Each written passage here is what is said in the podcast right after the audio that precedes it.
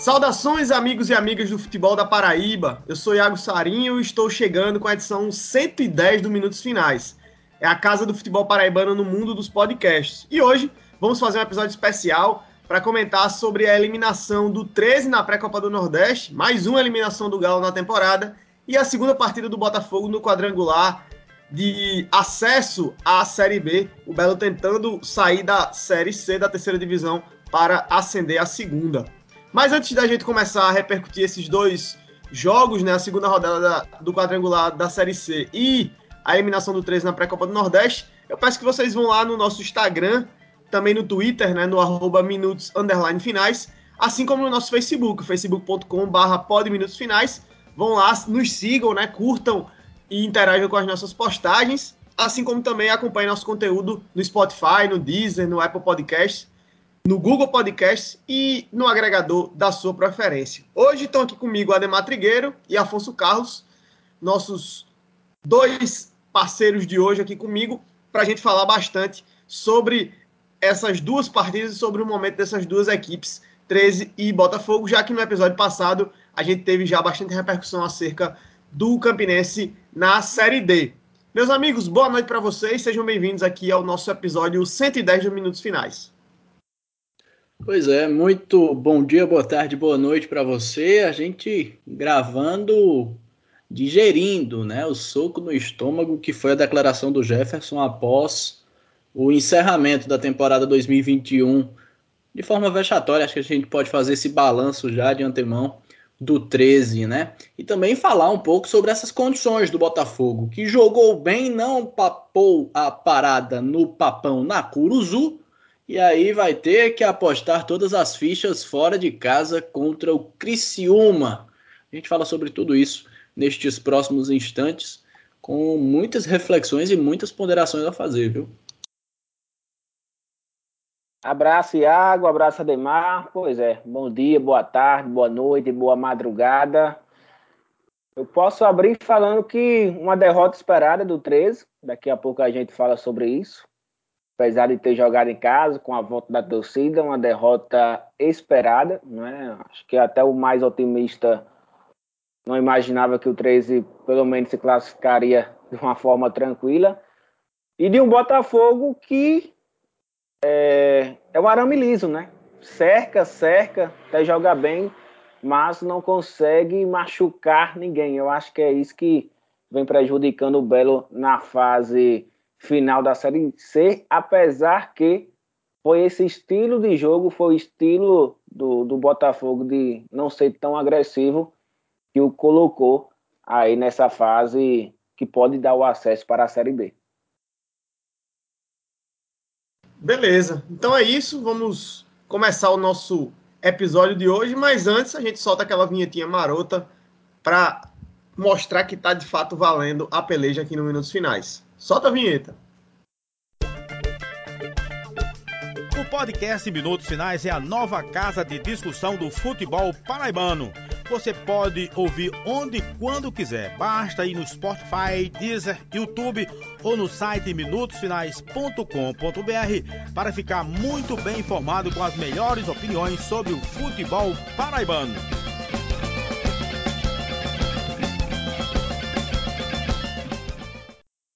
Bom, a gente teve nos últimos dias, né, uma data fundamental para nós, que foi o dia do Nordestino, né? No último dia 8 de outubro, passou aí já a semana do dia do Nordestino, mas aqui a gente tem dia do Nordeste e dia de Paraíba sempre, né? Porque a gente morre de orgulho de ter nascido nessa terra maravilhosa e para reiterar isso, a gente veste, né, as estampas no nosso peito, as estampas feitas com muito carinho e afeto pela loja Chique Chique, que é referência em produtos de todos os tipos com a temática nordestina. Além de camisas, lá você encontra quadros, chaveiros, canecas, tapetes, garrafas térmicas e uma ruma de coisa linda, muito característica do nosso Nordeste, que só a Chique Chique consegue fazer. E aí também se ligando nos stories do Instagram, lá do Minutos Finais, o arroba Minutos Finais, você encontra a imagem para printar é, e postar também nos seus stories, marcando a gente, e também o Instagram do Tabelando, o arroba TabelandoPB e o arroba Chique Chique Oficial. Aí, meu amigo, você fazendo isso, meu amigo e minha amiga, você já garante 15% de desconto em qualquer um desses produtos que estão lá disponíveis no catálogo da Chic Chic. Aí, meu amigo e minha amiga, é só ser feliz e estampar todo o seu amor por onde você for, pelo nosso querido e amado Nordeste, assim como pela nossa Paraíba. Olha, e também fica ligado porque vem novidade por aí. É, a gente aproveita para deixar um abraço para nossa amiga Priscila, né? Que também está postando muito material bacana lá nas redes sociais. Então fica acompanhando também as redes sociais da Chique Chique, assim como, claro, as redes sociais do Minutos Finais, enfim, e todos os nossos parceiros. Então é isso. Vamos lá dar início ao nosso podcast Minutos Finais, mas antes, para você também poder ter a garantia do seu descontinho maroto de sempre lá na Chique Chique, você vai usar a seguinte palavra-chave, que hoje dá nome ao nosso episódio, que é o seguinte: cadê o dinheiro? Baseado aí no desabafo do goleiro Jefferson, que daqui a pouquinho a gente vai botar para tocar aqui também no nosso podcast. Então, turma, feito todo esse arrudeio, a gente começa agora o nosso episódio do Minutos Finais e vamos começar pelo 13, falando aí do jogo em si. Afonso e Ademar, o que é que vocês viram sobre essa partida? Um resultado acho que já esperado. Talvez nem mesmo o torcedor mais apaixonado do 13 tivesse esperando aí realmente uma classificação. Acreditar, claro, mas esperando mesmo com consciência, acho muito difícil. A prova disso foi o amigão vazio que a gente viu hoje. O que, é que a gente pode dizer sobre 13 e Floresta Floresta 13, mais uma eliminação do Galo da Borborema nessa temporada de 2021? 329 pagantes, 329 torcedores, num jogo que marcou o reencontro, né, o retorno de público às competições, ou melhor, os jogos de futebol, né? Porque competições esportivas a gente teve público com a Unifacisa na semana passada, e diga-se de passagem, mesmo tendo um espaço menor, levou mais gente, viu? Complicado, complicado mesmo, né? Antes de a gente adentrar a outras questões, tem uma situação que é muito importante mencionar, que é a, a, a organização, né? A, a, a organização estrutural do time do Floresta, que muita gente falou que é um time sub-20 e coisa e tal, mas que não é bem assim. Pelo contrário, né? é uma base muito bem organizada, muito bem estruturada, que já vem desde o acesso na Série D, a Série C, no ano passado. Time esse que, por exemplo, encarou o Campinense e que tinha uma base que era formada a partir do Botafogo. Então, só para a gente é, trazer algumas pinceladas, o goleiro Douglas tem 34 anos, é remanescente do acesso. Daniel, 32 anos, chegou na metade da Série C. Maílson, 33 anos, zagueiro, jogou a Série C nesse ano. Alisson, 26 anos, remanescente do acesso. Fábio Alves, 33 anos, remanescente do acesso. Jô, 32 anos, remanescente do acesso. Talisson, 21 anos, apesar de jovem, remanescente do acesso, já era titular e bom de bola no ano passado. A Tirson, esse sim é moleque, esse sim tem 18 anos, teve as primeiras experiências dele ano passado no Campeonato Cearense e, e, essa temporada também no Campeonato Estadual, não chegou a jogar partidas pela Série C. Flávio Torres, atacante, centroavante nato, 34 anos, remanescente do acesso, fez o gol do acesso, inclusive. René também estava no time em 2020. E Paulo Vitor, 25 anos, uma considerada eterna promessa, né? Vez por outra era emprestado para times do exterior bom de bola também, e também esteve no time que conseguiu subir da Série D para a Série C em 2020. Ou seja, não é bem um time que estava sendo reformulado, por assim dizer. É um time, pelo contrário, que tem uma base mantida, que tem um planejamento e que tem uma visão de médio e longo prazo. Conseguiu subir da Série D para a Série C, se manteve na Série C, está garantido também para 2022 e o resultado da partida, o 3 a 1 construído com facilidade pelo time cearense, nada mais é que o reflexo, o retrato tal e qual de um time organizado encarando um time desorganizado. Infelizmente, o 13 termina 2021 da forma como começou. Acho que a gente pode falar dessa forma, desse modo. Um grande vexame uma participação vexatória de uma temporada da qual se esperava bastante, porque o 13 vale sempre salientar, vale sempre lembrar, apesar de ter sido rebaixado em 2020 da Série C para a Série D do Campeonato Brasileiro, também foi campeão paraibano naquele ano. Então começou 2021 com muitas competições por disputar. Tinha a Copa do Nordeste, tinha a Copa do Brasil estaria na Série D, Campeonato Paraibano, então, querendo ou não, você tinha atrativos para você montar um elenco, para você fazer um planejamento para todo ano.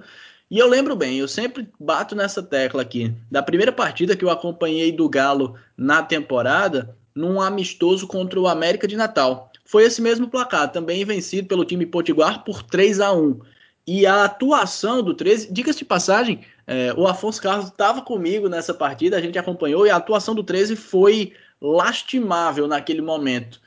De certo modo, a gente pode dizer agora que foi era presságio de que realmente o ano não seria bom, como de fato não foi, e o 13 precisa muito, muito mesmo se reorganizar, voltar para a realidade encontrar pessoas capazes, capacitadas de gerir o clube que está uh, é, realmente caminhando a passos largos para desmoronar, para que possa se recolocar. Mas, a bem da verdade, a temporada 2021 termina para o 13 como infelizmente vem sendo um reflexo destes últimos anos.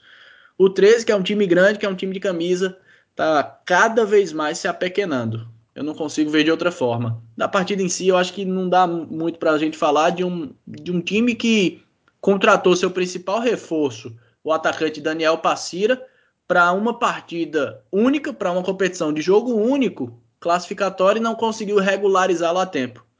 É esse o retrato.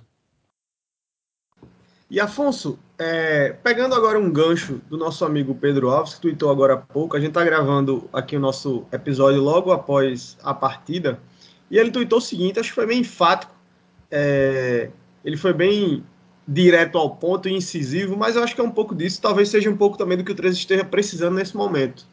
Pedro disse o seguinte lá no Twitter: analisar time em campo e trabalho da comissão técnica no 13 é até desleal. O problema do 13 é cultural, de gestão, há anos vem de muita gente, com a contribuição de dirigentes e torcedores que acham que torcem para o Real Madrid, um time que nem o segundo maior da Paraíba é. Essa segunda parte, aspas, do, do Pedro Alves, eu não vou entrar nesse debate, não.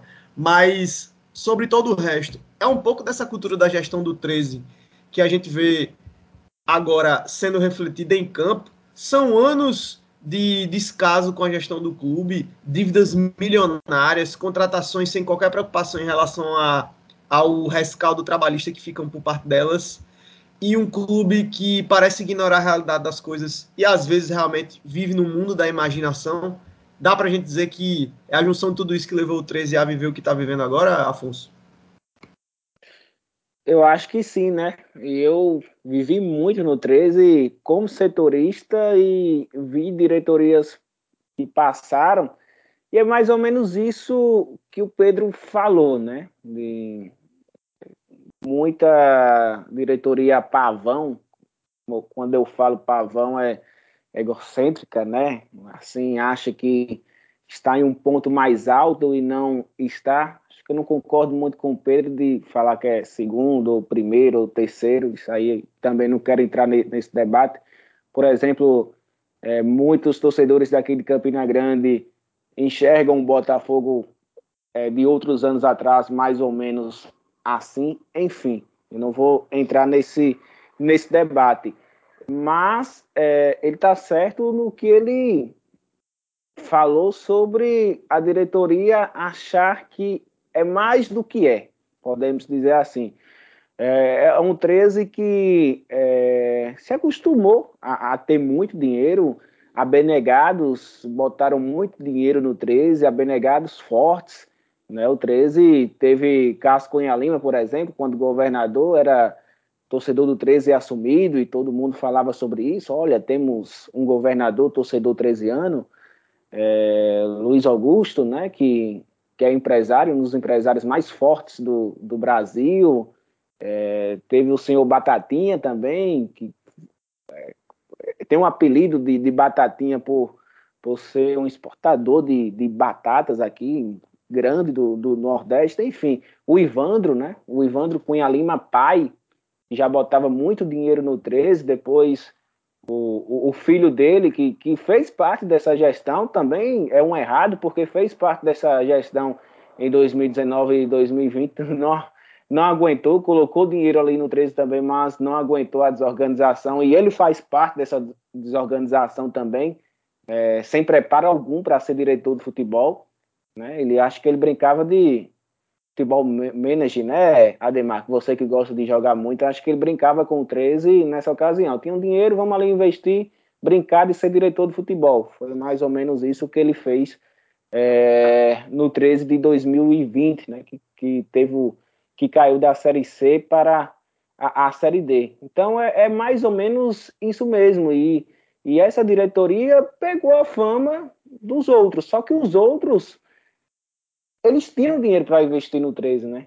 Acabaram não deixando nada do 13, porque eles gastavam para fazer time, um time anual. Você monta uma equipe, por exemplo, histórica de 2005, 2006 investe ali, traz vários jogadores importantes.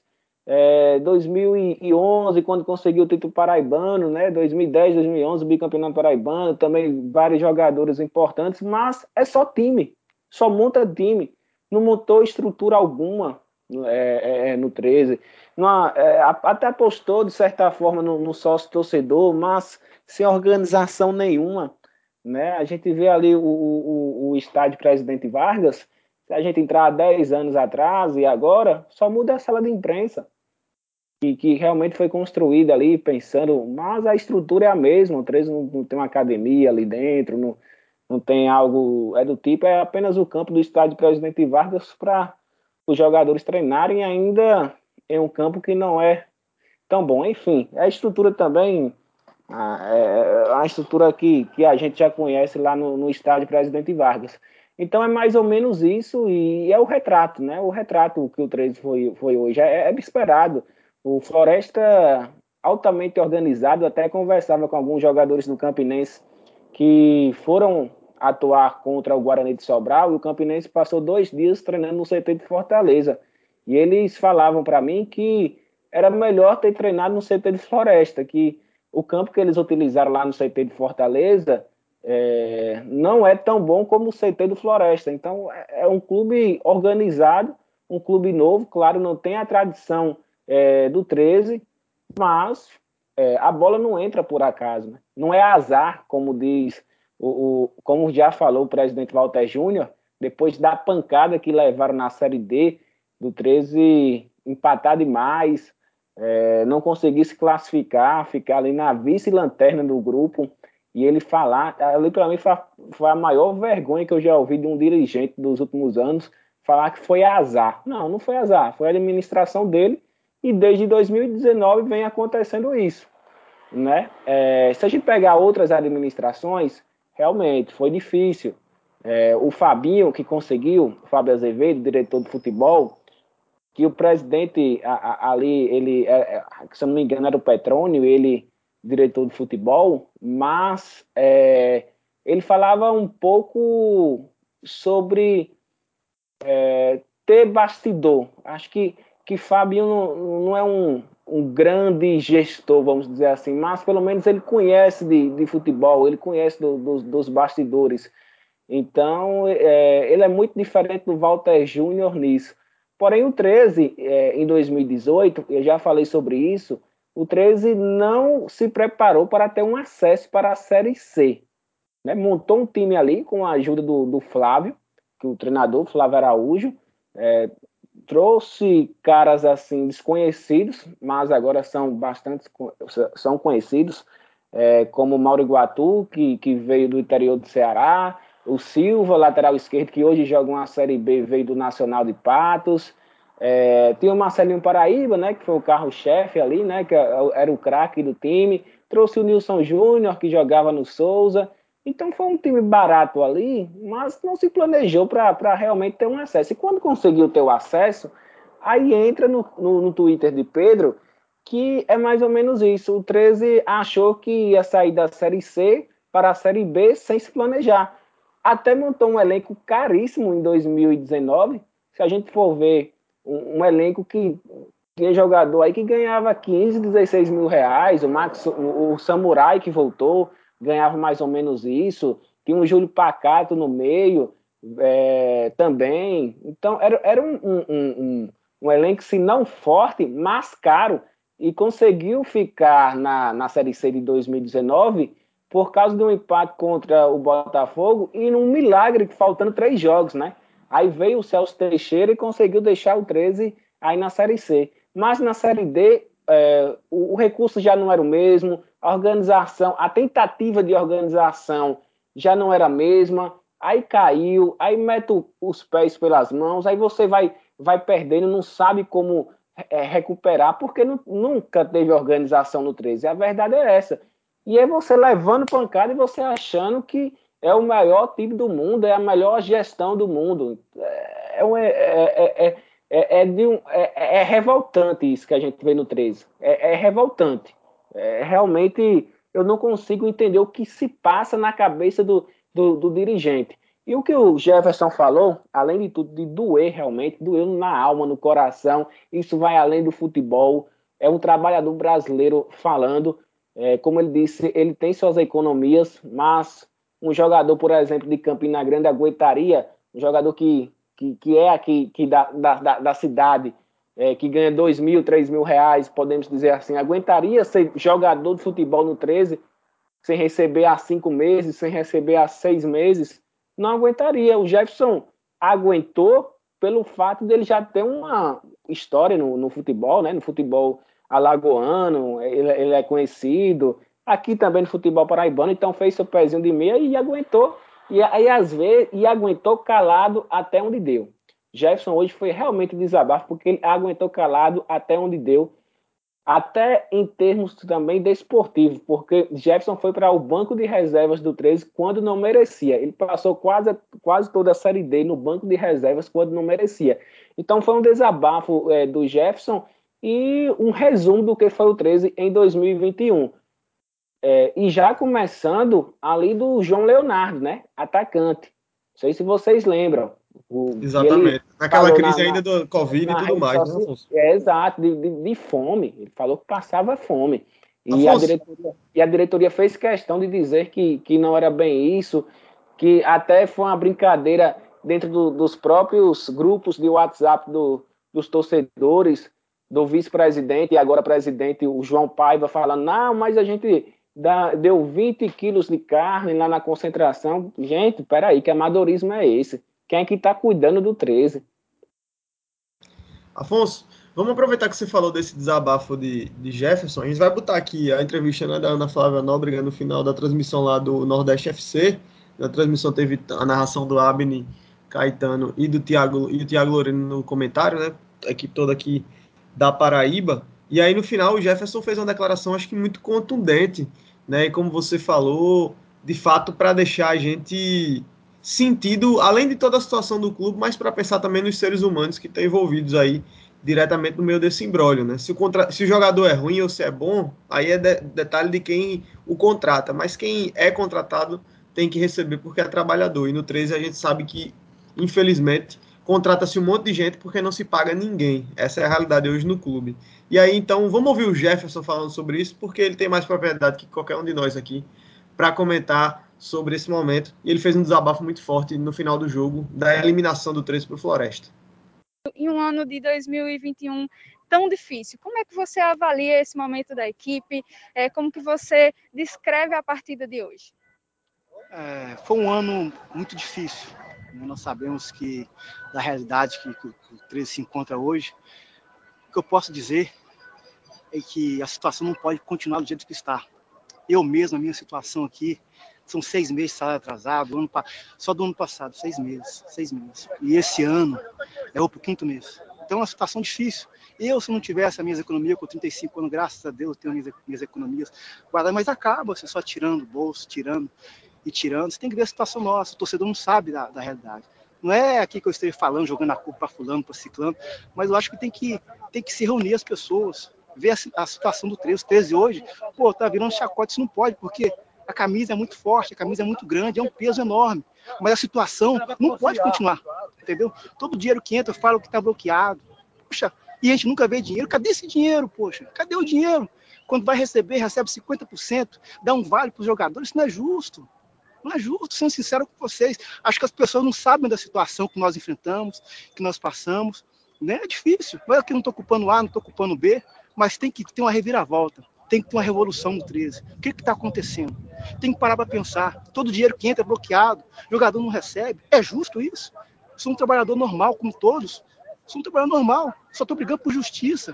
Então não é justo. As coisas têm que ser justas. Para as coisas darem certo aqui dentro de campo, aqui nas quatro linhas, você tem que ser justo fora de campo. É só um desabafo, não estou culpando A nem culpando B. Mas é justiça. Quando se faz justiça, as coisas fluem naturalmente. Só me desculpa esse desabafo, mas desde o início do ano a gente vê a situação do próprio Marcelo fazendo um bom trabalho, de repente tiraram ele, as coisas começaram a desandar, e aí olha aí como ficou tudo. Mas ninguém vê. Eu só quero que. Eu sei que a, a minha, minha situação aqui tá. Hoje, né, não faço mais parte do, do, do clube, eu acho, né, mas essa direção, essa nova direção, com Paiva, que, que, colocou o peito à frente aí dessa situação, poxa, tem que colocar o peito e as pessoas ajudar ele, que é uma pessoa boa, uma pessoa, a meu ver, uma pessoa correta, uma pessoa coerente. Vamos acordar, o 13 é grande.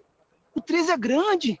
A força desse clube aqui não pode acontecer o que está acontecendo aqui, ficar nessa situação. Não é justo. Eu não acho justo. Eu estou aqui lutando. Por mais que a gente escuta algumas coisas do torcedor, o torcedor já está envergonhado, está cansado. Então tem que mudar.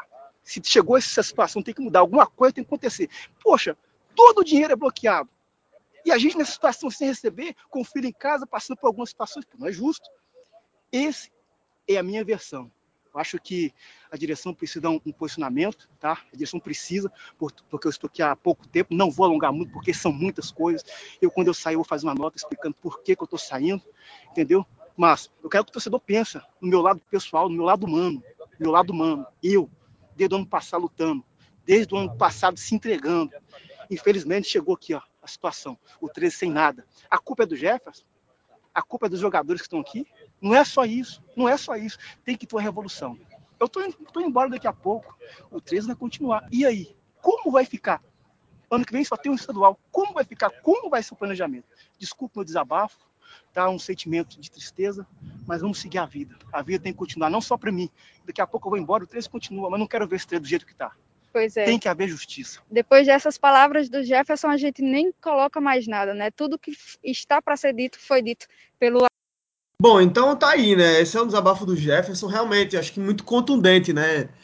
É, eu podia. Tava acompanhando o jogo, vi ao vivo, né? Tava já organizando aqui pra gente vir gravar esse episódio 110 do Minutos Finais, mas eu assim, fiquei congelado na hora porque foi muito forte. E eu fico pensando no torcedor do 13 ouvindo isso. Porque eu acho que esse desabafo do Jefferson é muito importante. Ele apontou uma coisa, né? Precisa de uma revolução no 13. Eu acho que é um pouco disso. Precisa de uma revolução na sua gestão, na forma de pensar o clube, na forma de se encontrar. A gente tá falando de uma equipe que daqui a pouquinho vai completar 100 anos né, de existência e vive possivelmente um dos piores momentos da sua história. E não é porque não tem torcedor, pelo contrário, o torcedor do 13 botou o time lá no grupo 1 da Time Mania, né? Que por sinal é um recurso que o 13 deve perder por conta dessa canetada aí do presidente, né, o inominável Bolsonaro o genocida de plantão. Mas no caso do Galo, inclusive, esse deve ser um prejuízo a mais. E um time que começou o ano com recursos, né? Teve Copa do Brasil, jogou a Copa do Nordeste, jogou o estadual para defender o título, é, Série D, teve ainda a pré-Copa do Nordeste, né? Porque teve essas mudanças para esse ano é, que acabou possibilitando ao 13 essa disputa, mas o Galo foi eliminado em todas essas competições, né? Então, mesmo, por exemplo, que o Campinense suba é, no próximo fim de semana, jogando contra o América de Natal, nem assim o 13 joga a Série D do ano que vem, porque caso o Campinense suba, quem herda a vaga é o São Paulo Cristal, né? Que eliminou o 13 numa repescagem do Campeonato Paraibano. Então, um ano deplorável do Galo. E, e o, que... e o ex-presidente. Não, é só. Desculpe, Iaga, que o ex-presidente mente. Ele mente em entrevista dizendo que a vaga pode ser do 13 como se o São Paulo Cristal fosse desistir. Por que o São Paulo Cristal desistiria da, da Série D? É um time de empresário, um time que fez uma boa campanha na, é, no Campeonato Paraibano, é, não precisa de se vender para dar a vaga, não passa por necessidades, não tem dívidas, acredito eu. Então, por que é, o que se passa na cabeça do ex-presidente ou do presidente afastado, Walter Júnior, que o São Paulo Cristal é, dará essa vaga de bandeja para o 13, né? É, é, é, é, no discurso que a gente entra de achar que o 13 é maior do que tudo e não colocar os pés no chão e não saber a realidade do clube hoje, né? Exatamente, e eu acho que é isso que a fala do Jefferson evidencia. Chamar a Ademar também para esse nosso bate-papo aqui sobre é, essa deixa do goleiro, mas eu, eu acho que o que está posto pelo Jefferson é o seguinte: é, a realidade do 13 é essa, são dívidas, né? Um time que está hoje com um nome sujo na praça, né? Porque o, qualquer jogador que tem uma segunda opção, ele não vai assinar com o 13, porque jogar no 13 hoje é saber que não vai receber o salário combinado, né? Como o Jefferson falou, receber de 50%, mas no final você ter seis meses de, de salários atrasados, condições de treinamento péssimas, né? Falta de respeito com os jogadores, vídeo caso da Covid que Afonso falou agora há pouco, né? Atletas sendo realmente abandonados, a restrição de diálogo com a diretoria, isso sem falar do torcedor, que vem sendo paulatinamente desrespeitado. Né? O 13, vale lembrar, né, um dado até que o Alisson Silva estava nos relembrando, desde 8 de junho, as redes sociais do 13, isso já tinha acontecido antes, mas desde 8 de junho elas seguem dessa forma, fechadas para o torcedor do 13, ninguém pode comentar nada. Né? Então, é um clube fechado ao seu torcedor, é um clube que desrespeita os jogadores, enfim, é um desastre total e o Jefferson colocou. Ou o 13 muda de fato a sua forma de, de, de pensar o que é o clube e de gerir essa instituição quase centenária, ou então o caminho, meus amigos, é um caminho difícil, que pode ser inimaginável, mas clubes gigantes já acabaram, já deixaram de existir, e o 13, se não mudar, eu não vejo caminho diferente, não. Agora, com a torcida que tem, com a história que tem, pode sim se recuperar, mas precisa fazer algo nesse sentido, né, Ademar? Não, sem dúvidas. Agora, é, é, duas situações, né? A primeira é que quem teve um mínimo de oportunidade que passou pelo 13 saiu atirando. Né? Foi assim com o João Leonardo, foi assim com o Núbio Flávio recentemente. A gente trouxe isso aqui. Tá sendo assim de novo com o Jefferson. Então, assim, quem teve um mínimo de oportunidade saiu atirando. E eu lembro que no caso do João Leonardo, o, o Paiva, né, o atual presidente, ele foi desmentir o, o, João Leonardo dizendo que era a história dele, que era conversa porque ele seria dispensado diante de jogadores de primeira linha. Eu nunca esqueci dessa frase, né? Que estariam sendo contratados pelo novo treinador. Nem os jogadores de primeira linha propriamente chegaram e o treinador também não mostrou a que veio. Esse é o retrato também do 13, do que é o planejamento do 13, né? Um caminhão de jogadores chegando, saindo sem, sem sem receber e tal. No caso do Núbio Flávio, ele chegou e ainda jogou alguns minutos. E o Daniel Passira? O Daniel Passira foi uma das coisas mais ridículas que eu vi nos últimos anos no futebol. Eu acho que tão ridículo quanto o Campinense, que no início da década de 2000 contratou um, um zagueiro e apresentou como atacante, numa época que não tinha YouTube para você ver o vídeo do jogador. Mas o que aconteceu com o Daniel Passira é inadmissível para um time minimamente organizado. Isso não, acontece, isso não acontece no futebol de pelada. O 13 contratar um jogador para disputar uma competição que é feita em caráter eliminatório, onde você só tinha um jogo de garantia e você não conseguia regularizar esse cara a tempo. Aí é, o Jefferson fez um, é, é, fez um questionamento, levantou um questionamento e disse: cadê o dinheiro? Ora, para você trazer Daniel Passira, você pagou o translado. Para Daniel Passira chegar aqui e treinar, ele teve pelo menos hospedagem e alimentação. Para você dar entrada para você dar entrada no, na regularização do atleta, você teve contrato assinado e você pagou taxa de regularização. A questão não é onde está o dinheiro, é como é que o pouco dinheiro que se tem, como é que o pouco recurso que, que se tem vem sendo gasto.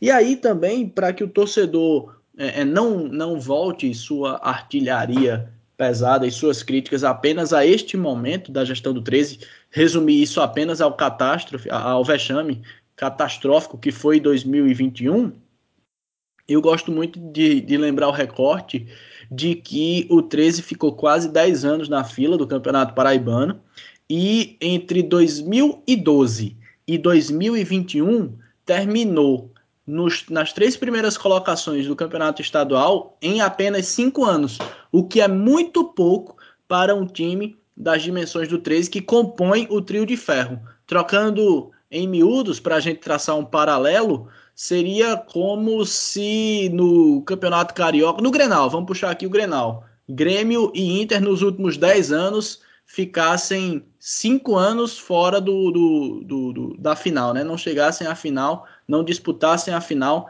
em cinco oportunidades. seria uma catástrofe digna de o pessoal lá derrubar tudo. E aqui, é, eu não estou dizendo para a galera derrubar, não, viu? Pelo amor de Deus, mas para refletir propriamente do que vem acontecendo e também puxando um, um gancho do que o Afonso falou, o 13 teve muitas oportunidades nesse tempo, minha gente. O 13 conseguiu subir de divisão em 2011, teve Série C em 2012 13, acabou caindo em 2014, né? Jogou a Série D em 2015. Em 2016 e 2017, o 13 só disputou o Campeonato Paraibano.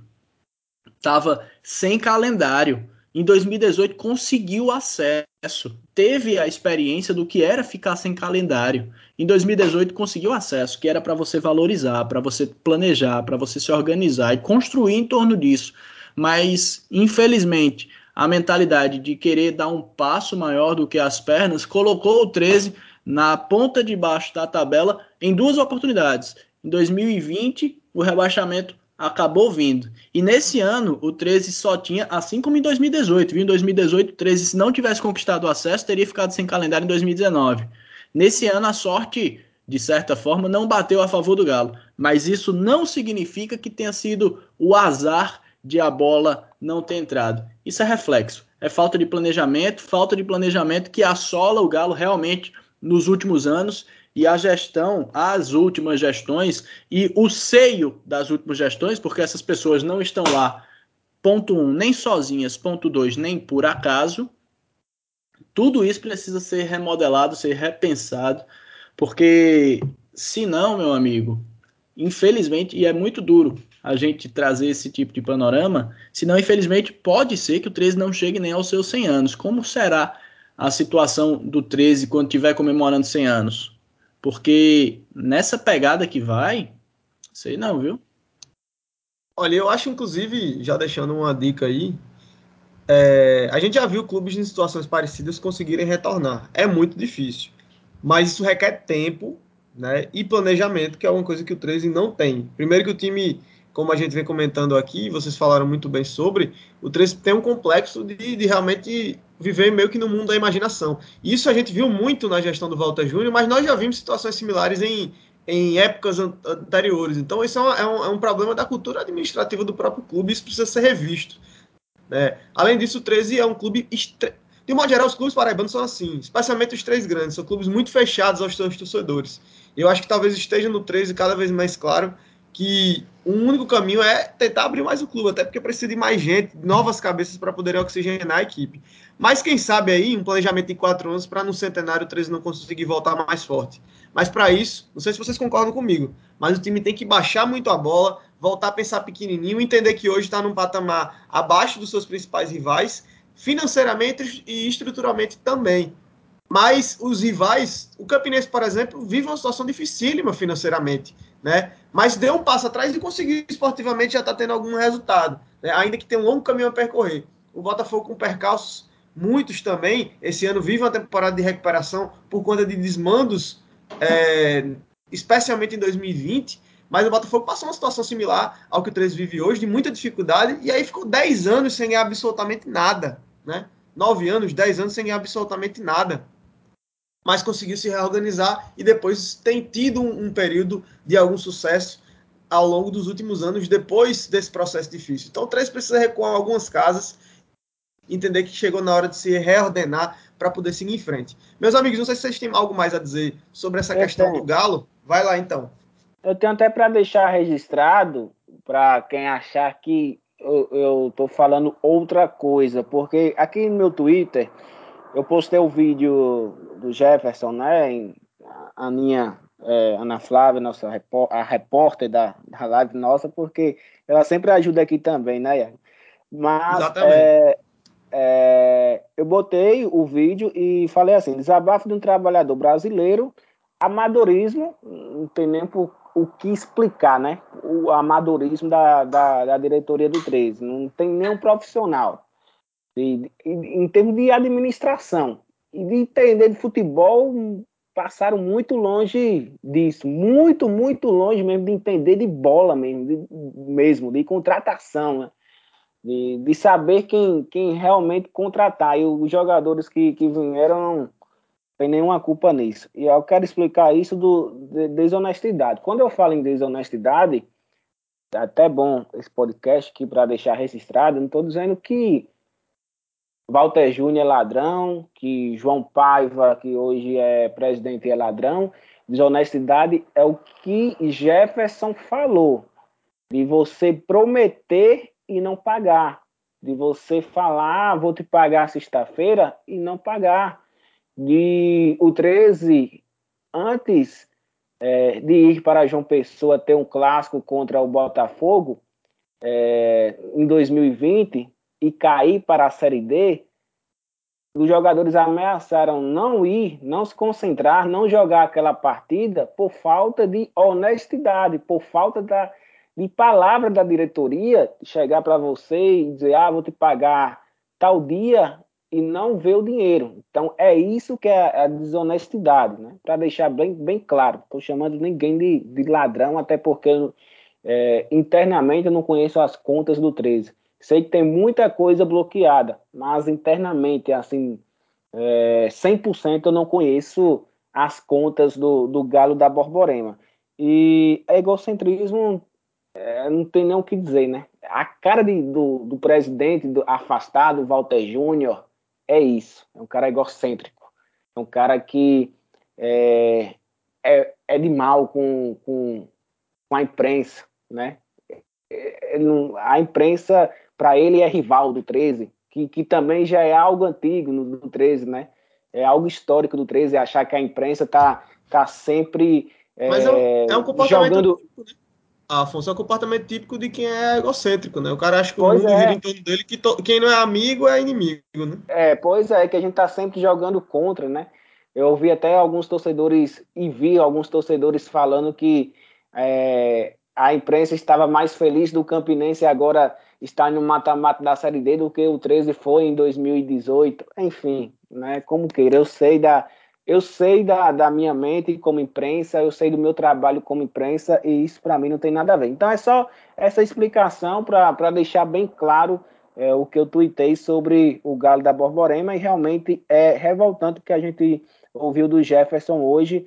A entrevista dele ultrapassa qualquer limite se a gente for falar de bola e campo mesmo é, do jogo, de tática, é, da qualidade é, do futebol apresentado hoje. A entrevista ganha disso aí, porque é, tem coisa muito maior do que futebol. E foi é, o que essa entrevista do, do Jefferson apresentou para nós, né? Que é, isso é muito maior do que o futebol. É um trabalhador brasileiro falando o que passa dentro, dentro de uma empresa, o que o seu patrão faz, a, a vergonha a desonestidade do, do, seu patrão com o trabalhador. Então, é mais ou menos isso, sabe? Massa, eu, é eu assino embaixo. Pois é, Ademar, não é só futebol. Eu assino embaixo. Lá no, no blog do Sarenho.com também eu fiz minha análise sobre esse jogo, sobre a situação do 13 também. Quem quiser, acessa por lá. E se Ademar não tiver mais algo a complementar sobre o Galo, a gente já falou bastante. Acho que depois Inclusive, aí, quando se encerrarem os campeonatos, a gente deve ter alguns episódios especiais também no Minutos Finais, antes da nossa pausa anual. É, a gente com certeza vai voltar a falar muito mais sobre esse, essa, essa, crise estrutural, digamos assim, do 13, que não é de hoje, mas talvez agora que realmente o clube esteja colhendo os frutos do desastre aí, da, das gestões que teve ao longo dos anos, sem dúvida alguma, essa última aí nas mãos do Walter Júnior. É, eu diria que foi o arremedo da tragédia, né? Foi para realmente botar a tampa no caixão. Espero que o Galo consiga reviver. Mas vamos falar também de Botafogo, para a gente também já encaminhando aí para o nosso encerramento do episódio, mas a gente falou que ia comentar sobre o Belo e vamos cumprir com essa missão. Botafogo empatou em 0 a 0 com o Paysandu, jogando na última segunda-feira, né, pela pela segunda rodada do Campeonato Brasileiro da Série C. Já estamos aí na segunda fase, né? É o quadrangular decisivo. O Botafogo empatou, somou seu primeiro pontinho, mas segue na quarta posição. Tá dois, aliás, um ponto atrás do Paysandu, que é o terceiro, que com o empate somou o seu segundo empate na competição. Detalhe que o Botafogo fez o terceiro jogo contra o Paysandu na temporada e até aqui foram duas vitórias e esse empate. O Botafogo está a dois pontos do Ituano, que perdeu em casa para o Criciúma um outro detalhe importante, nessa é, nessa Série C, nesse, nesse quadrangular da Série C, dentro da chave onde estão o Botafogo, Criciúma, Paysandu e Ituano, nenhum mandante venceu até aqui nas duas rodadas. Foram quatro jogos, duas derrotas dos mandantes e dois empates. E o Belo ainda está também a três pontos de diferença do Criciúma, que é o líder da chave hoje, com um empate e uma vitória. E é o próximo adversário do Botafogo no sábado, 19 horas, lá no Heriberto Rilse. O Botafogo não voltou para João Pessoa, lá de Belém, vai ficar por lá até a quinta-feira e aí viaja direto para a cidade de Criciúma e só volta depois desse jogo para João Pessoa quando fará dois jogos seguidos no Almeidão. Meus amigos, dito tudo isto, feito esse prelúdio sobre o Belo, como é que vocês avaliaram o jogo contra o Paysandu e o que é que a gente pode esperar do Botafogo? Ainda dá tempo do time paraibano buscar acesso para a Série B ou o Botafogo perdeu duas chances importantes aí nessas rodadas de abertura e a coisa ficou difícil? Eu acho que é. o Botafogo Vai lá. vai, vai, vai, vai, vai. Não, acho que o Botafogo é, tem que se lamentar o primeiro jogo, né? Contra o Ituano. Dentro de casa, você perder na estreia com a volta da torcida. Você perder aqueles pontos ali. Acho que o Botafogo vai lamentar isso até o final. Mesmo com a classificação, acho que o torcedor ainda vai lembrar. Pô, não era para ter perdido aqueles pontos contra o Ituano. Até um empate é, não seria de de todo mal, né? E, e, e, a tabela mostrou isso, que não seria de todo mal, pelo fato do Botafogo ter empatado com o Paysandu fora de casa e o Ituano ter perdido para o Criciúma, né? E agora o Botafogo enfrenta o líder Criciúma fora de casa, jogo que não é fácil, por ser um, um Criciúma tradicional, um clube que a gente está acostumado a ver mais na Série B, até na Série A, do que na própria Série C, então vai, é, é difícil jogar lá, né? O torcedor realmente não para ali, né? Então é, vai ser difícil para o Belo. Porém, acho que o torcedor do Belo tem que ficar um pouco animado pelo jogo contra o Paysandu. Botafogo em nenhum momento assim sofreu, né? O Paysandu mesmo jogando ali na Curuzu com, com, com sua torcida, até teve um pouco de intensidade a mais no segundo tempo, mas nada que o Botafogo sofresse no, no jogo de, diante do Papão. Parece que o, o, o Gerson Guzmão sabe como é, jogar diante do, do Paysandu, né? O Botafogo sempre faz bons jogos e era para até uma vitória do Botafogo não seria nada absurdo, né? Acabou tendo o Vale que marcou o impedimento, o Fábio Hermano lá da CBN, setorista do Botafogo, até não, não concorda com, com o VAR. Acho um lance bem difícil, bem ajustado, então prefiro concordar com o VAR, acreditar é, na honestidade é, do VAR, mas mostrou que o Botafogo pode vencer qualquer adversário do grupo. Acho que tá, tá muito igual assim. O Botafogo venceu o Paysandu aqui, por exemplo, em, em João Pessoa. É, conseguir vencer o, o Ituano também fora de casa não seria é, nada absurdo. Quem sabe um empate contra o Criciúma e trazer dois jogos para Paraíba, tentando vencer essas duas partidas para ficar perto de uma classificação para a Série B. Eu acho que é, o Botafogo é, acaba esbarrando naquilo que a gente fala em quase todo podcast, seja, seja eu é, falando aqui ou outros companheiros, do poder ofensivo, né? É, a criação é pouca. E quando cria, quando tem a oportunidade, não consegue fazer o gol. O Clayton perdeu na segunda-feira um gol que a bola voltou para ele, o goleiro já caído. Se fosse um centroavante ali, né, com, com fome de gol, com faro de gol, é, teria feito, né? Teria finalizado ali. E quem sabe o Botafogo até sairia com, com os três pontos. É, defensivamente, acho uma das melhores equipes da, da Série C, né?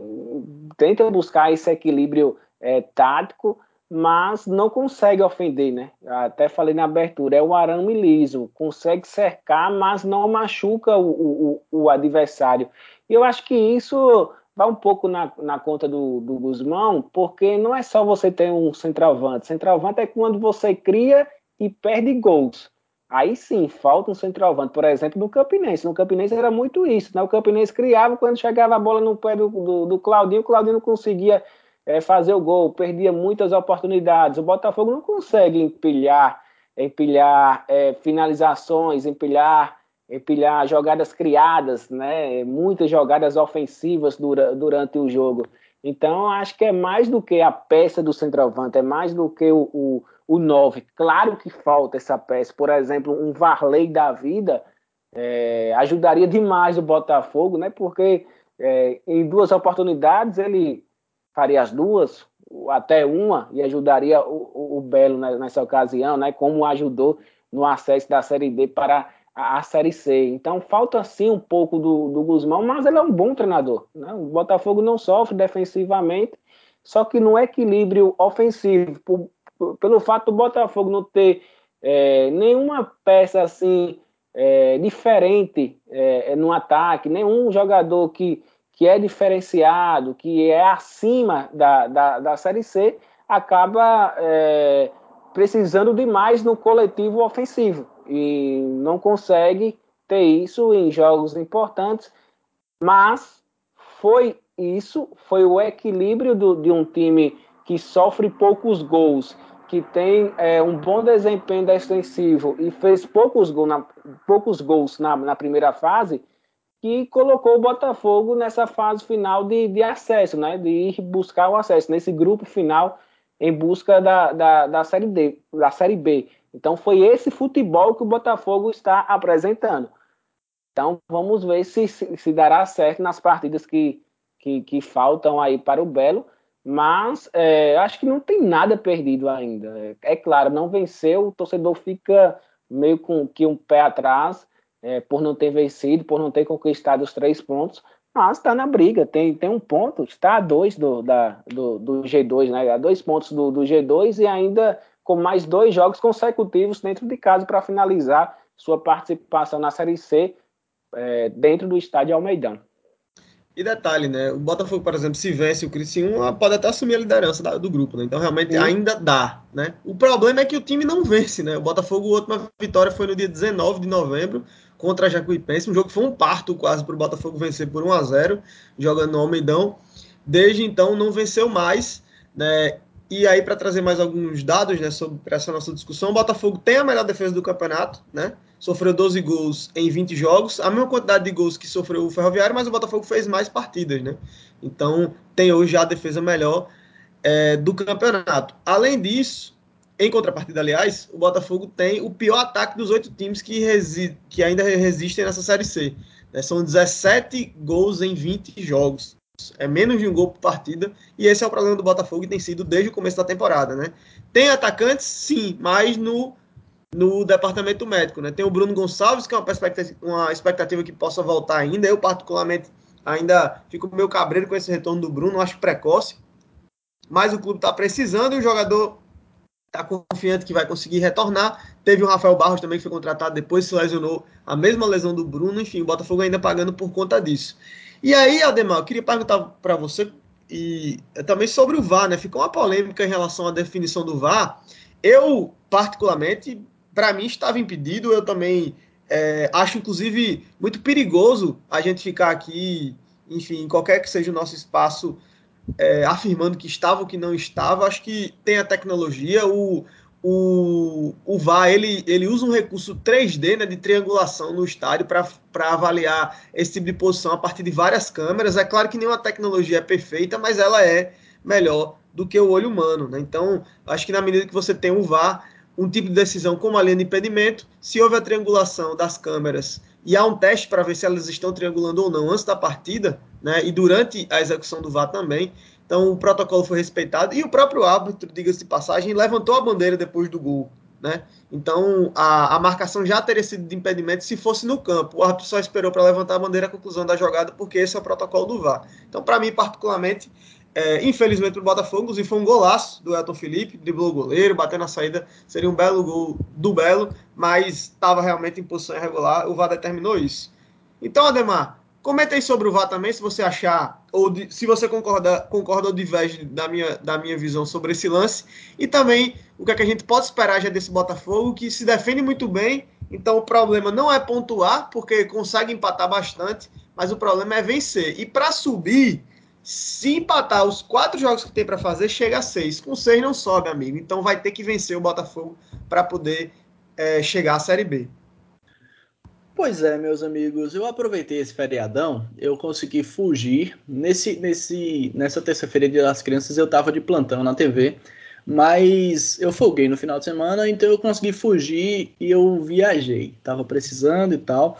E aí na estrada, é, eu passei pela primeira lombada eletrônica e o ponteiro do meu carro marcava 50 quilômetros.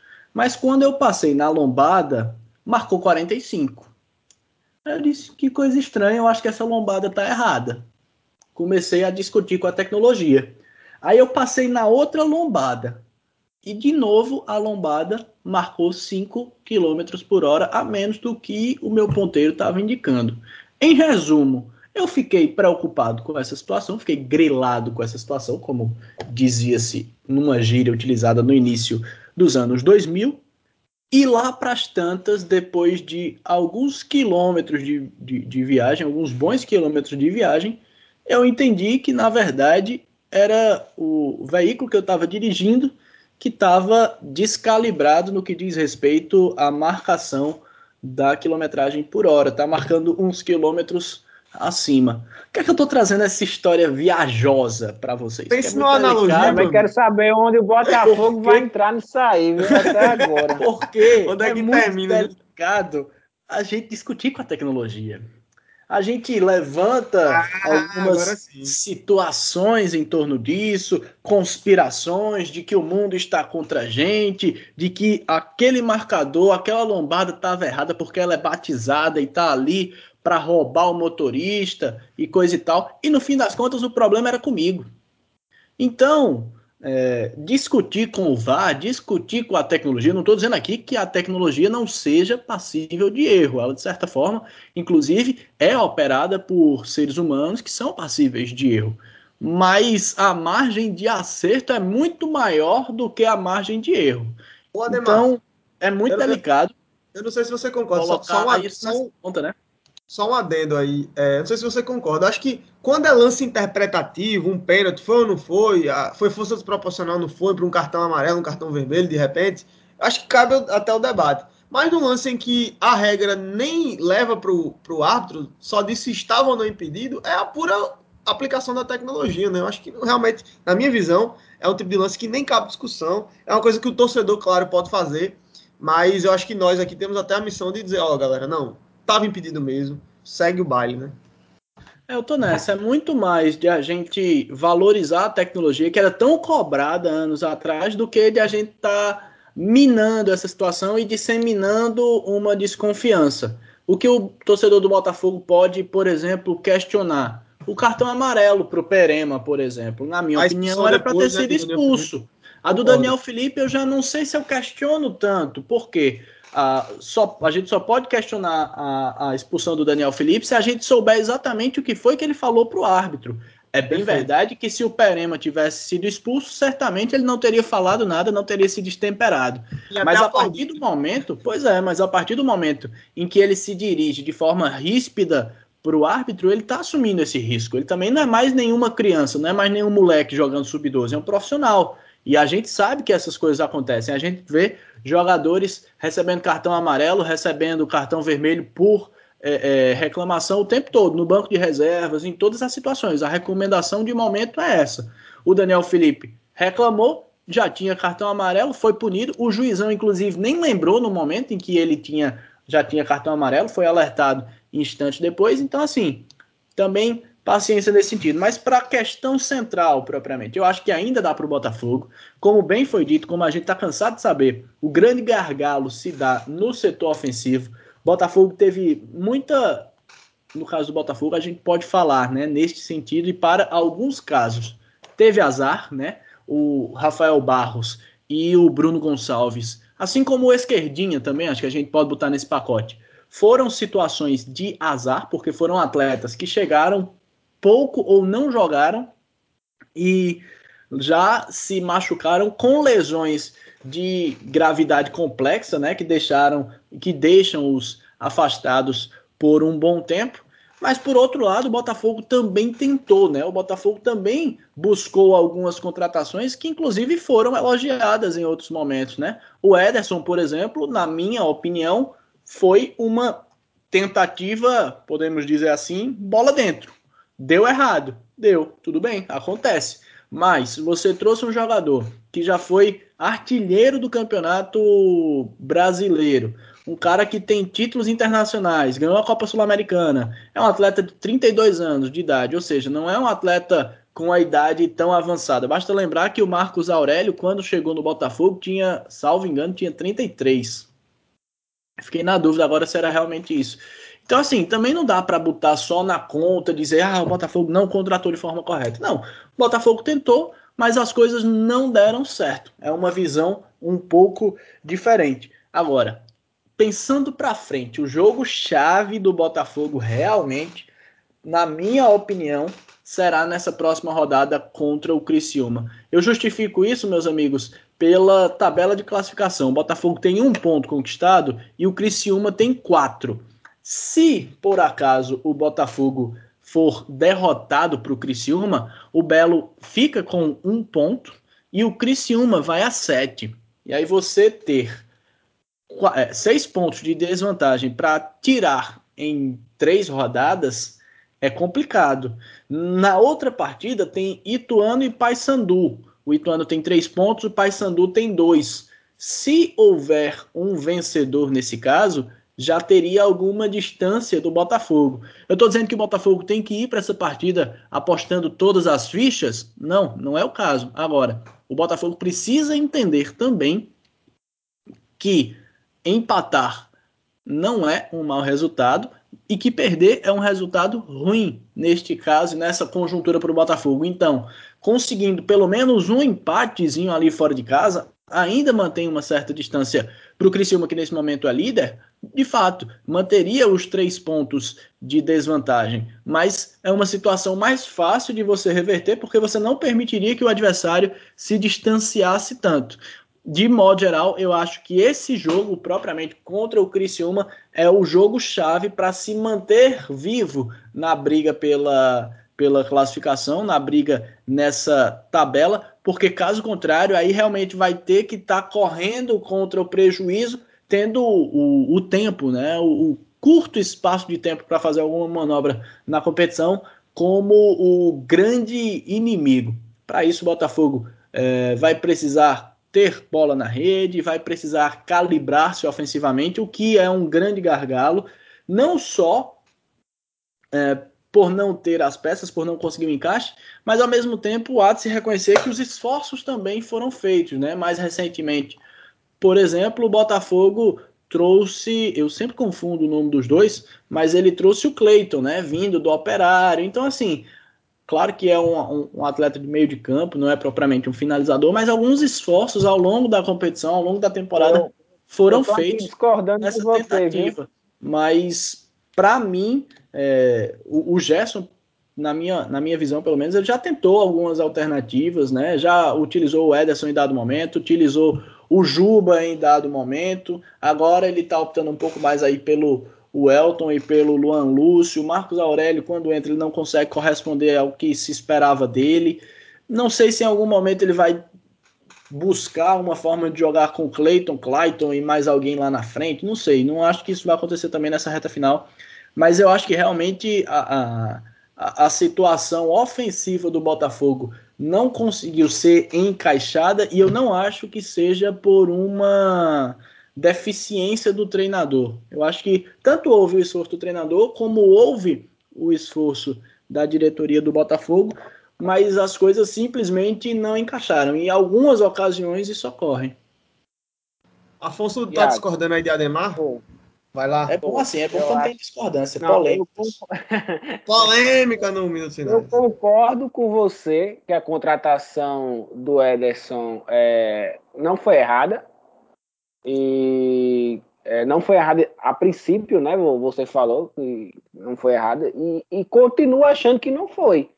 Porque ainda acho que o problema do Botafogo não são peças, é o jeito de jogar. É, é, como, eu, como eu tinha dito antes, é, eu acho que se fosse um 9, um 9 fera, é, realmente ia decidir por ele ser muito fera, por ele ser muito acima, vamos dizer assim. É, já que estamos na, estamos na Série C, vamos dizer, vamos a um Túlio Maravilha no Vila Nova, faz muito tempo, né? Mas decidia os jogos para o Vila Nova. Frontini. É, Frontini no, no próprio Vila também. Nilson é, Sargibano do Botafogo. Sim. também. É, é mais ou menos isso. Da série C, é, né? é, é do cara ser muito artilheiro. É, é o cara ser muito artilheiro. Aí sim iria ajudar o treinador. É uma peça assim diferente das outras. Mas é, eu acho que é muito o estilo do, do, do treinador. É o estilo do, do Jess que não, não faz o Botafogo fazer muitos gols. Então, a bola dificilmente chega para um 9. Quantos gols, Iago, você que acompanha tanto o Botafogo, o Edson é, perdeu cara a cara com o goleiro? É, poucos. Realmente ele não teve grandes oportunidades. Teve algumas, mas muito pouco mesmo. Não, é, muito... Não, não, é, não, é aquele atacante que às vezes tem cinco oportunidades e perde quatro, faz uma, não. Ele tem tido no máximo um ou duas por jogo, né? Pois é, e que. E aí é, eu acho que a questão também é, é por aí. E é normal você perder um ou dois gols por partida. Ah, quatro, é, cinco oportunidades. Há um aí, problema de criação também no time, né? Já, é, exato. Aí eu acho que é muito do, do, treinador. Eu acho que o Botafogo montou um grupo muito certinho, muito certo, assim, para uma Série C. É, foi mal no Campeonato Paraibano, né? Caiu na semifinal pro, pro Campinense, ainda nos pênaltis. É, por falta de gol, né? Porque o, o Raniel encaixou bem o jogo com, com, com o Digesso ali. A gente, no, no, jogo, na semifinal do Paraibano, viu poucas oportunidades do Campinense, poucas oportunidades é, é do Botafogo. Então o Raniel estudou bem o Botafogo é, naquela semifinal, passando no, nos pênaltis por falta de gol. E é algo que continua insistindo, né? A, fa, é, a falta de gol na, na, na Série C e, e o, o, Botafogo não consegue vencer. Não consegue vencer porque não consegue é, fazer gol, né? 0 a 0 é, é, empate, né? Então tem que fazer pelo menos um para conquistar os, os, três pontos. Então eu boto muito isso é, na conta do Gesso é, ainda. Apesar que eu acho que o Botafogo é um time muito organizado, até para uma Série C extremamente organizado pelo trabalho dele Porém, é, é, é, o técnico gauchão, né? É o técnico gauchão, é, é, é a escola do Filipão, é a escola, é, é, a escola do Tite, é a escola do Mano Menezes, um time defensivamente é, perfeito, quase que perfeito, a escola gaúcha é assim, mas no ataque deixa a desejar. Ademar, tem mais algo a complementar? Não, acho que não. Assim, eu concordo discordando, ele discorda de mim concordando. Então vamos, então vamos concordar realmente... e discordar, né? Vamos é, concordar e discordar. É mais, é mais ou menos isso. O, o, é, o, eu, eu... o, a, a, como é que a gente pode dizer? A bola entrar propriamente. Falta é, que deixa... o Botafogo aproveite as poucas oportunidades que ele crie. Deixa eu tentar fazer um, uma, uma análise de consenso aqui, então. Eu acho sim que o trabalho do Gerson é bom. Acho que o time não, ter, não teria chegado tão longe é, sem o trabalho dele. Acho que o elenco do Botafogo tem limitações e, e as, as lesões ao longo da temporada realmente atrapalharam muito o rendimento dessa equipe. Acho que o Jesse, em alguns momentos, tirou realmente leite de pedra, assim, em momentos mais agudos da competição, onde você tinha seis, oito jogadores no departamento médico, né? Mas, ao mesmo tempo, eu concordo que, de fato, ofensivamente, o time tem problemas, né? Até, até consegue criar, mas não cria com tanto volume assim. Circula muito a bola, essa analogia que que o Afonso usou, eu vou, eu vou, eu vou roubar para mim, viu, Afonso? É, é, um arame, é um arame liso, né? Cerca, mas não machuca, né? Mas não agride. É um pouco disso mesmo o Botafogo. Foi desse jeito, por exemplo, contra o Ituano. A gente viu o Botafogo jogar a bola de um lado para o outro, circular o campo inteiro, né? E aí só chegar cruzando a bola. Então falta um pouco de infiltração. É um time que até busca tabelas, tem jogadores que têm essa condição, mas falta realmente aquele algo a mais, né? Na, na hora da finalização. E quando ela acontece, realmente, aí sim, falta o 9, porque falta alguém ali dentro da área, às vezes pisando, uma bola que vem no cruzamento. A gente vê isso em, em vários jogos. O Botafogo, a bola cruzar, passar por todo mundo dentro da área e não tem ninguém para botar um pé. Mas é, o time, quem sabe, daqui em diante consiga solucionar isso. E, enfim, esses pés comecem a aparecer para botar essa bola para dentro. Dá tempo ainda, o Botafogo tem esse jogo, quando, como a Ademar falou, contra o Criciúma. É, o empatezinho lá mantém a diferença de três pontos volta para jogar contra o, próximo, contra o próprio Criciúma no Almeidão, então são dois jogos diretos, né? Então o Botafogo ainda tem chance sim é, de subir. Lembrando que a disputa é por duas vagas, né? Não apenas por uma. Porém, sem vencer, como eu disse no começo desse nosso debate aqui sobre o Belo, não vai subir. Tem que vencer na pior das hipóteses aí, contando muito com a ajuda dos outros, mas vai ter que pensar no mínimo uma partida para poder chegar aí na casa dos oito pontos e poder é, subir isso em caso de empatar os demais jogos. São quatro jogos, teria que vencer um para chegar a cinco e empatar os outros três para fazer oito. No ano passado só subiu quem fez nove, então ainda assim talvez não seja suficiente. Então, meus amigos, caso vocês não tenham mais algo, vai, Afonso, acho que você está querendo falar ainda, né? Não, só, só queria falar. Não, queria falar que o Gerson é tão bom treinador, porque se o Botafogo tivesse um elenco acima da média para uma série C, eu acho que o Botafogo conseguiria subir e até brigar pelo título ali, viu? porque é, a organização tática dele é ok, é, é, muito boa, mas é um elenco normal, né? Um elenco médio, tem até times melhores do que o Botafogo que ficaram para trás, né? A, a, folha do Botafogo desse ano, em relação à do ano passado, por exemplo, ela é, é mais. Ela tem é cerca de, de. Tem pelo menos 100 mil reais de diferença, né? Mais que isso até. Né? Em relação à folha do, do que se pagava no ano passado para um elenco que quase caiu, foi rebaixado. Né? Dá mais de 100 mil reais, inclusive, a diferença. Quase 200 até. Então, é uma folha que está abaixo da maior parte dos times, inclusive, que estão agora nessa disputa pelas quatro vagas de acesso. Né? E ainda assim, o time é competitivo. É, Perdeu para o Ituano um lance isolado. Eu acho que o resultado daquele jogo mais justo teria sido um empate. Acho que na verdade o Botafogo era para estar tá aí com dois empatezinhos, que é o que o time tem sido ao longo da temporada. E empata muito, acaba ganhando pouco, porque só ganha quando vence de 1 a 0 e quando não toma gols, que tem sido o grande mérito do time, é justamente o, o, o trabalho defensivo, né? Então, meus amigos, já nos prolongamos bastante aqui, né, nesse nosso bate-papo. Falamos muito sobre o 13 e também bastante sobre o Botafogo. O Galo se despediu de 2021. Meu nome é Tchau. Só ano que vem. E só o Paraibano, detalhe importante, só joga o Paraibano 2022. O Botafogo segue vivo.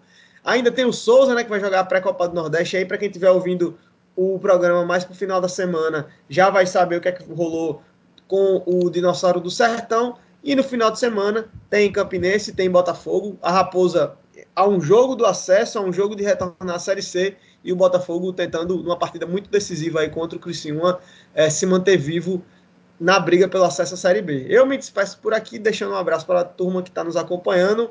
Afonso e Ademar, valeu, foi massa a nossa conversa. Até a próxima. O episódio 110 de Minutos Finais vai ficando por aqui. E você, claro, curta, compartilhe, comente e faça parte aqui desse nosso Minutos Finais, que é a casa do futebol paraibano no mundo dos podcasts. Beleza? Valeu, falou, até a próxima. Tchau!